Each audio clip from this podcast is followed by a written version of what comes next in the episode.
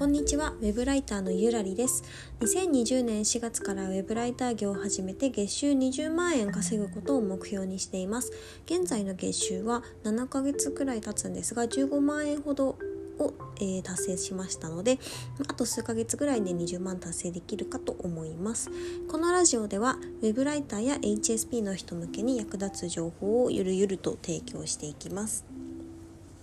はい今回はえー、駆け出しのウェブライターに友達は必要なのかっていうテーマでお話ししていきます。えー、先日ですね私があのツイッターの方であんまり友達と会う予定を入れたくないみたいなことをつぶやいたら結構反響をいただいたのでちょっと詳しく話していきたいなと思っていきます。まあ、結論から言うと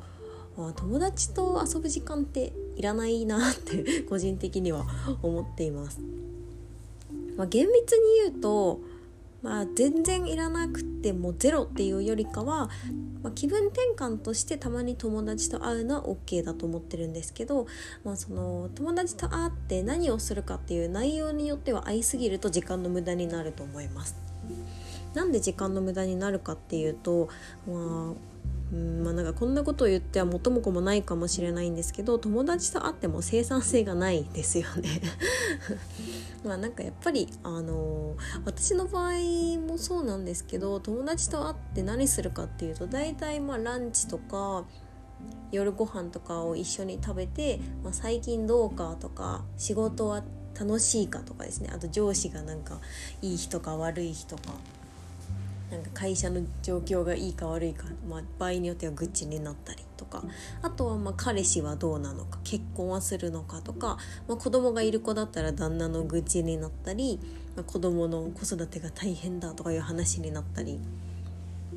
まあ、あとは昔の思い出話とかですよねもうそんな内容が大半です。まあ、確かに楽しいは楽しいんですけどなんかあんまりこれをやってる時間ってなんか意味あるのかなってって思うことがよくあります。なんか私前までは結構ずっと友達と遊ぶのがすごい好きだったので週3とかで普通に遊んでたんですけど今はもう全然そんなことしてなくて、まあ、なんでかっていうとやっぱり記事を書きたいんですよね。その時間使って普通に12時間とかだったらまあ1記事3,000円とかかけちゃうのでなんかやっぱりお金がかかるじゃないですかランチ行くにもお茶に行くにしても。なんか例えば友達とランチを食べてあランチプレート1,000円でしたってなってでその後じゃあちょっともうちょっと話したいからお茶しよっかとか言ってカフェ入って500円とかのコーヒー飲んだら1500円かかりますけど、まあ、その時間を使って仮に一記事書き上げたら、まあ、例えば3,000円のプラスになるのでなんか全然お金の面では生産性が違うなと。で、まあ、友達と話してる内容がなんかその記事の書き方とか仕事のなんだろう仕事のまあなんかスキルアップに関する内容とかだったら結構生産性もあるかもしれないですけどその話してる内容がなんかまあ大抵は他の人の愚痴とか自分に合ったことをまあ伝え合うだけとかなのであんまり意味がないなと最近は思っています。なんかランチで1時間だけとかなら全然気分転換にはいいと思うんですけど、まあ、毎日普通にお昼は食べるものですしでもなんかその後お茶してとかするとやっぱりどうしても半日ぐらいかかっちゃうのでなんかその時間を使ってやっぱり記事を書いたりとか本読んだりとか、まあ、動画のなんだライターの動画を見たりとかしてスキルを上げたいですよね。まあすごいなんか友達いらないじゃんみたいな話をしたんですけどとはいえ、まあ、気分転換は必要なのかなって思ってます。私自身もやっぱり気分転換はすごいしたくて執筆の時間ずっとしてるわけじゃなくてやっぱり一人でいる時も散歩に出たりとかあのちょっと軽く漫画を読んだりとかっていう時間あの必ず入れるようにしています。で人と話す時間もやっぱり必要だと思ってて私の場合はあの今付き合ってる彼氏と一緒に住んでるので毎日何があって今日はどんなことしたかとか自分の身に起こったこととかを絶対話したりするんですよねでそれだけでも結構楽しいですしやっぱりなんか、うん、自分が日々思ってることとか感じたことをなんか他人と共有できることですごくうんまあストレス発散になってるのかわからないですけど結構なんか心が楽というか楽しい気持ちになれます。でもやっぱり彼氏と毎日話してるとなんかその彼氏の考えだけになっちゃうのでたまにその友達とかと会うのもあのやりたいなと思っててやっぱり新しい情報を取り入れたりとか全然自分にはなかった考えを触れることもあるのでまあその毎週会うとかはないですけどやっぱり人と話したいっていう欲はありますし会うことで気分転換になってるっていうのもあの自分にとっては大事なことかなと思っています。まあ、ただですねやっぱり友達と会うことはすごくプラスにはなるんですけどやりすぎは禁物だなって思ってます。特に駆け出しライターにとってはあんまりやりすぎは良くないと思っていてなんでかっていうと駆け出しのライターさんって多分そんなに稼げないんですよね。だから少しでも時間をやっぱり作業に使わないといけないんですよね。特にやっぱり最初のうちは文字単価1円ぐらいとか1円に満たないこともあると思うのでもうとにかく作業しないとやっぱりお金が稼げないんですよ私も本当にそうで最初の頃の報酬はやっぱり月1万円とか多くても2万3万ぐらいだったのでそれで、まあ、そのペースでめちゃくちゃ書いたとしても多分本当に月10万もいかないぐらい記事の単価が安かったんですよね。ただでさえ作業をしてももらえるお金が少ないのに、まあ、駆け出しの間に友達と会う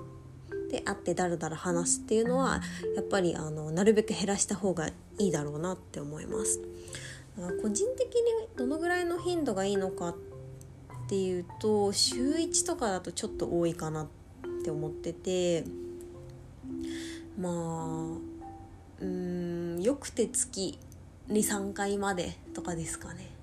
まあ、全然それ以外の時間を執筆に避けとか自分は咲いてましたとかは全然言うつもりはないんですけどどうしてもやっぱり交際費ってお金がかかってしまうので気分転換するんだったら交際費じゃなくてその散歩に行くとか家でまあちょっとなんかヨガをしてみるとかそういう方が全然なんかコスパがいい気分転換になると思うんですよね。あと YouTube 見るとかですね。なるべくあの執筆をしながらうまく気分転換するんだったら自分でできることにした方がよくって、まあ、全なんかその自分が娯楽に割きたい時間を全部交際費に使うっていうのはあんまりおすすめしていません。でまあ、ちなみに私の場合はなんかその一緒に住んでる彼氏と結構おしゃべりしたりとか、まあ、時間がある時に出かけたりとかしてるのであんまりなんかその友達と会う時間その彼氏と会う時間プラスアルファ彼彼女っていうかその友達と会う時間っていうのはあんまり欲しくはないんですよね結構過剰というかなんか遊びすぎだなって自分の中で思ってしまうのでもし一人暮らしとかをしていたらあの友達と会うっていうのは結構やるかもしれないですけどそれでもまあ週1かなって感じですかね。が結構私がつぶやいたツイッターにもあの共感してくださってる方がすごく多くてママ友さんの付き合いになんかあんまり顔出してないから多分なんか付き合い悪いやつだなって思われてますとかなんか友達との誘いをやんわりと断ってますっていう方とかも結構多いです。やっぱり皆さん作業したいっていう気持ちの方が強くてどうしても友達と遊ぶってなったら遊ぶ前にあの着替えたり化粧したり電車に乗って移動したりとかっていうのがあるので結局と、ま、友達と会ってる時間が1時間だとしてもその前後の移動でプラス12時間かかったりとかして3時間ロスしてしまうとでその時間あったらま6,000円ぐらい記事かけたよねみたいな感じになるんですよね。まあ、もし周りに副業とかフリーランスやってる方がいてそういう人と仕事の話をするとかあのー、なんだろう、まあ、自分にスキルを教えてくれる人と会うとかそういうんだったらすごく有意義だと思うんですけど、まあ、友達と会うのはやっぱりちょっとなあの結構見極める必要があるのかなと思った次第です。ということで私もあの先日友達に今度遊ぼうよって言われたんですけどちょっとまだ予定が決まってないからまた連絡するわって言って、まあ、先延ばしにしている状態です。まあ、いつ会うかはちょっとまだ決まっていません。そんな感じで今回は終わりにしようかと思っています。駆け出しライターさんは、まあ、友達と会うのはそんなに、あのー、必要ないと思うので執筆する時間の方を優先して取りましょう。ではご清聴いただきありがとうございました。